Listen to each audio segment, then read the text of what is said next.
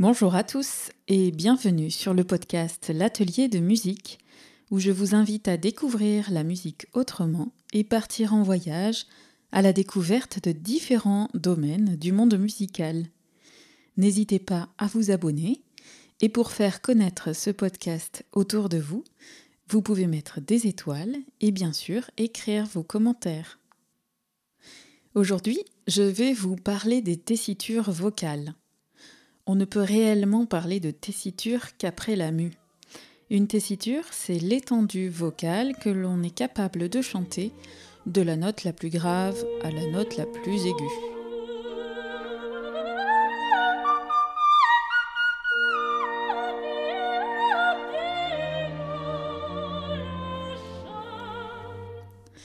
Lors du premier épisode, je vous ai raconté le fonctionnement de l'appareil vocal. Vous savez donc qu'enfant, nos cordes vocales sont toutes petites et c'est pour cette raison que notre voix est aiguë. Puis, au moment de la puberté, sous l'effet d'hormones diverses, des transformations s'opèrent dans le corps qui se développe. La voix mue, elle devient plus grave. On ne sait pas enfant quelle voix on aura adulte. Est-ce qu'elle sera belle? Est-ce qu'elle sera grave ou aiguë, une fois la mue passée, naît la voix d'adulte.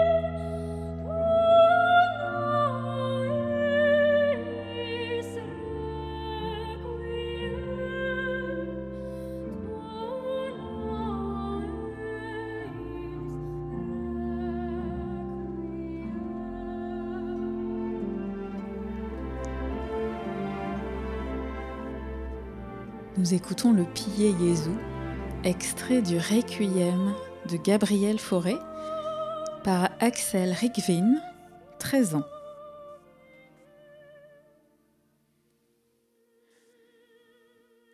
Je vous propose maintenant d'écouter le même extrait du Pillé Jésus par la soprane Renée Fleming. Renée et eux.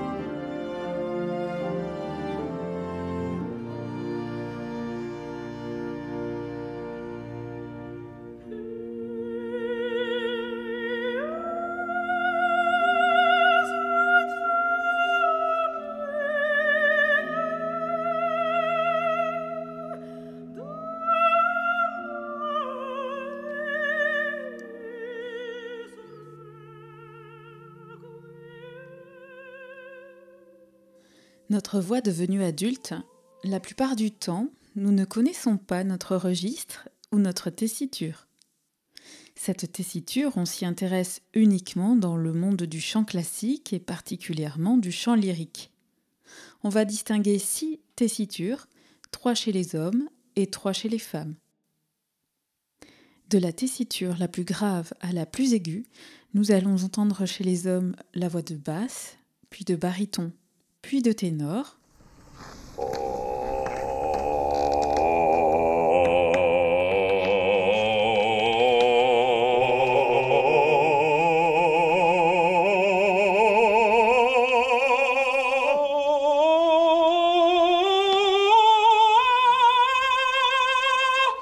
Et chez les femmes, de la plus grave à la plus aiguë, la tessiture d'alto, de mezzo-soprane, puis de soprane.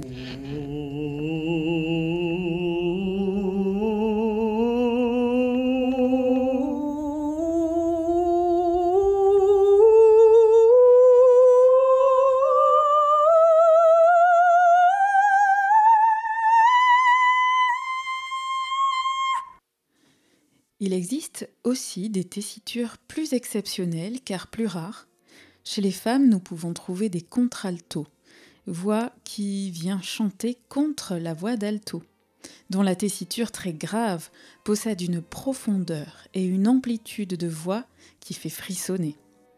Voix ample, sombre, chaude et ronde, comme Nathalie Stutzmann, qui chante un extrait de la Passion selon Saint Matthieu de Jean-Sébastien Bach, Erbarmedi.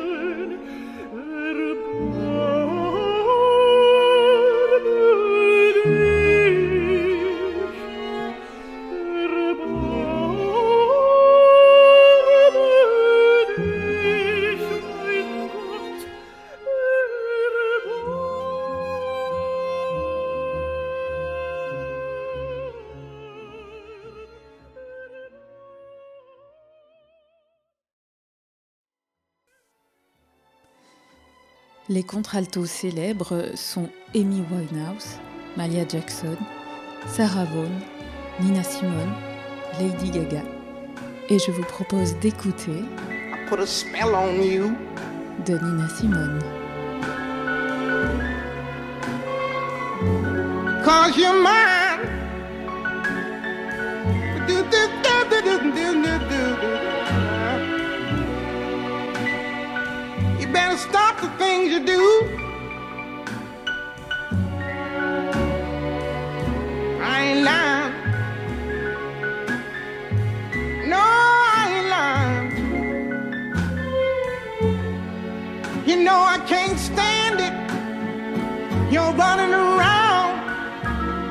Know better, Daddy.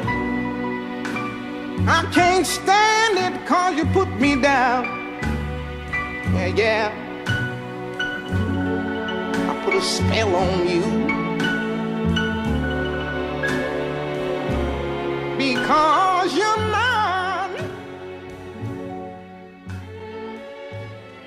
You're mine. Chez les hommes, les contre-ténors, on trouve parfois le terme de haute contre qui vient de la classification baroque. Tout comme les contraltos, la voix de contre-ténor vient contre la voix de ténor, au-dessus de la voix de ténor. Il s'agit en fait ici d'une technique vocale qui consiste, pour le chanteur, à passer en voix de fossé, falsetto, sans que l'on entende de brisure dans le passage de la voix de poitrine à la voix de tête. La tessiture de ténor fait entendre le registre de poitrine dans l'aigu, alors que le contre-ténor fait entendre le registre de tête et parvient à aller plus loin dans les aigus. Jakub Józef Orlinski, haute contre, interprète un air de Rossi, accompagné par l'arpeggiata, dirigé par Christina Pluart.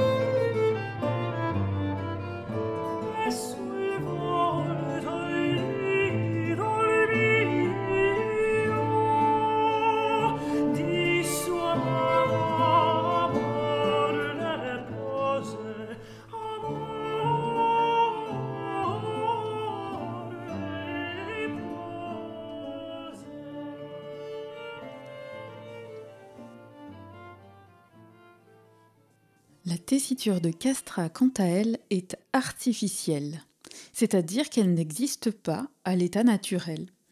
Au XVIIe siècle, XVIIIe et jusqu'au XIXe siècle, la voix des enfants était recherchée pour leur pureté et leur beauté naturelle.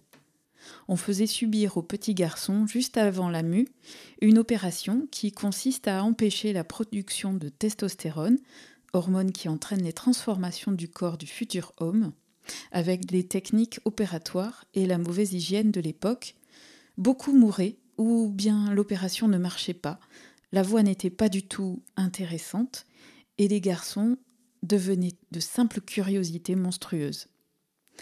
Aujourd'hui, cette pratique, qui était alors une tradition culturelle, n'est plus pratiquée. Elle est même interdite. Il existe une unique archive sonore du dernier castrat au monde. Il s'agit d'Alessandro Moreschi, né en 1858 et mort en 1922.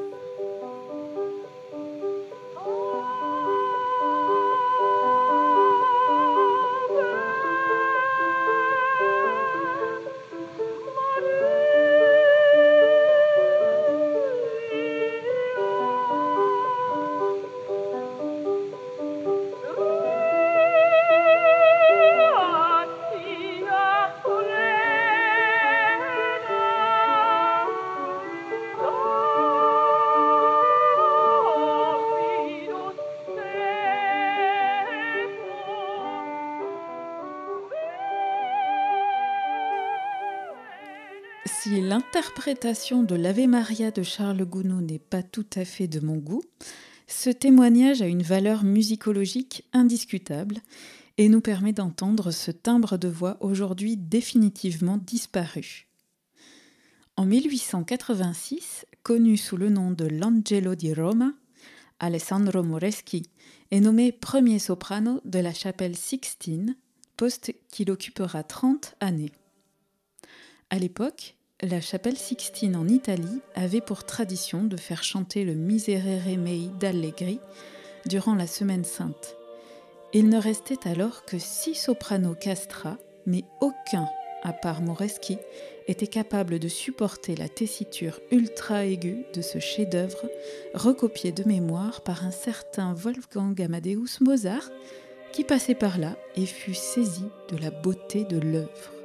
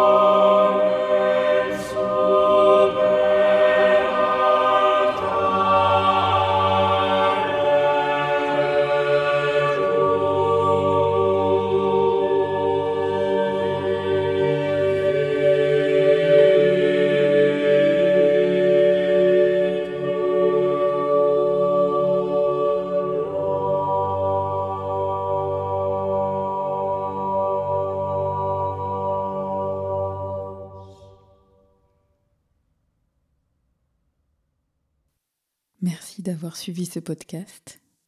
Le tour d'horizon des tessitures vocales n'est pas tout à fait terminé. Lors du prochain atelier de musique, je vous propose d'aller plus loin et de découvrir comment les voix se distinguent à l'intérieur d'une même tessiture. Nous parlerons de voix coloratour, ou légère, dramatique ou lyrique, lyrico spinto, spinto, etc., etc. Je vous propose de nous retrouver pour le prochain podcast L'atelier de musique, les tessitures vocales, la suite. Je vous souhaite une très belle journée. À très bientôt dans l'atelier de musique. N'oubliez pas de vous abonner si ce podcast vous a plu et n'hésitez pas à me poser vos questions et me proposer des sujets dans les commentaires. Merci et bonne journée.